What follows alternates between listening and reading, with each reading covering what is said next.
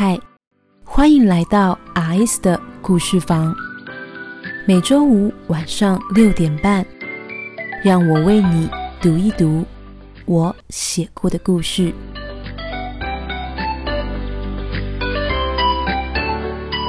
第十三章，更重要的烦恼。那天，李运家听见崔雨欣的问题，开口：“雨欣。”崔雨欣一应：“嗯。”李运家淡淡一笑，告诉我：“你想藏吗？”崔雨欣愣住了。我，李运家继续说：“如果你不想藏，那我们就不藏。”那天李运家的答案，此刻。是随着早餐店的热豆浆冒出的烟气一起，惹蒙了崔雨欣的眼睛。要说崔雨欣真的没有想到，那天李运家居然会毫不犹豫的一口答应，跟他原本想的完全不同。郑仁伟用筷子敲了下崔雨欣愣着的脑袋：“你又在想小黎的事情吧？”我说。崔雨欣，你应该高兴的啊！怎么你看起来比小黎还担心啊？崔雨欣喃喃：“我不是担心，我是，我是怕。”崔雨欣知道有些人怎么看待同性交往，也知道李运家没经受过这些，爱一个人肯定不会希望他经历这些事。崔雨欣喝了口豆浆，疏解郁闷。郑仁伟的发色又比昨天更亮了一点，看来是在加染发的杰作呢。他扬眉：“你在怕什么啊，崔雨欣？大不了我们三个人一起，有伴嘛？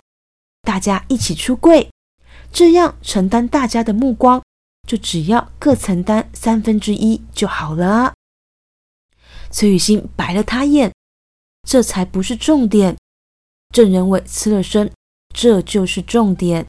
他不屑的表情，俊俏的妖孽。一旁几个吃着早餐的女同学忍不住朝他看来。郑仁伟朝他们礼貌一笑，那一笑便让女同学们脸都红了，连忙低下头去。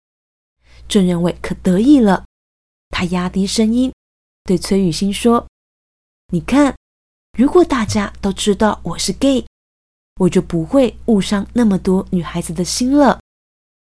我都同情他们了。他摇摇手指，崔雨欣瞪了他眼：“有什么好得意的？你也就是靠一张脸欺骗大众。等他们看透你的心有多黑，肯定跑到比你能想的还远的地方去。”郑仁伟短短愕然，是震惊了。他连忙冷刺：“胡说！”崔雨欣挑眉：“好吧，他们真喜欢你，你就高兴了吗？”郑仁伟嚼着蛋饼，佯装镇定的笑笑：“那也不一定。你不知道，对哥来说，满足虚荣感也是件好事啊。”崔雨欣无语。他认识郑仁伟不是一两天，对他的自恋，他不予置评。恰好这时，他的手机响了声，他急急的找起手机。郑仁伟冷不防一桶冷水泼来：“找什么？不是小黎啦！”崔雨欣瞪了他眼，煞是不满：“你又知道了？”郑仁伟白眼翻得直接：“是你不知道吧？”支着头的他挑眉：“崔雨欣，你忘了你们那组对口的大客户？”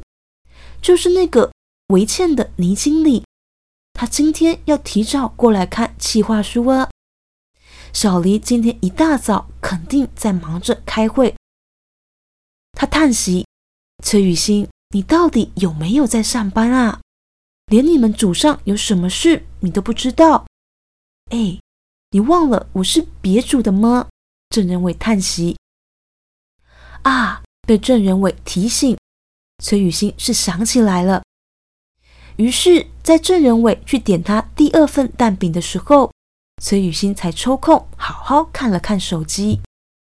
只是一把讯息点开来，崔雨欣瞬间清醒。拿着托盘回来的郑仁伟注意到了，崔雨欣，你干嘛？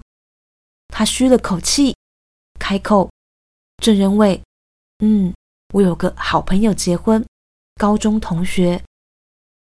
这么早？你不才二十四岁？你高中同学跟你一样大吧？他这么年轻就想不开呀？”坐下来的郑仁伟边碎念着。边小心的把酱油往他的蛋饼上倒。据他个人表示，酱油的量是必须是蛋饼的量，刚刚好得抓准，多一点少一点，蛋饼的滋味就不一样了。崔雨欣知道他这癖好，也不以为然很久。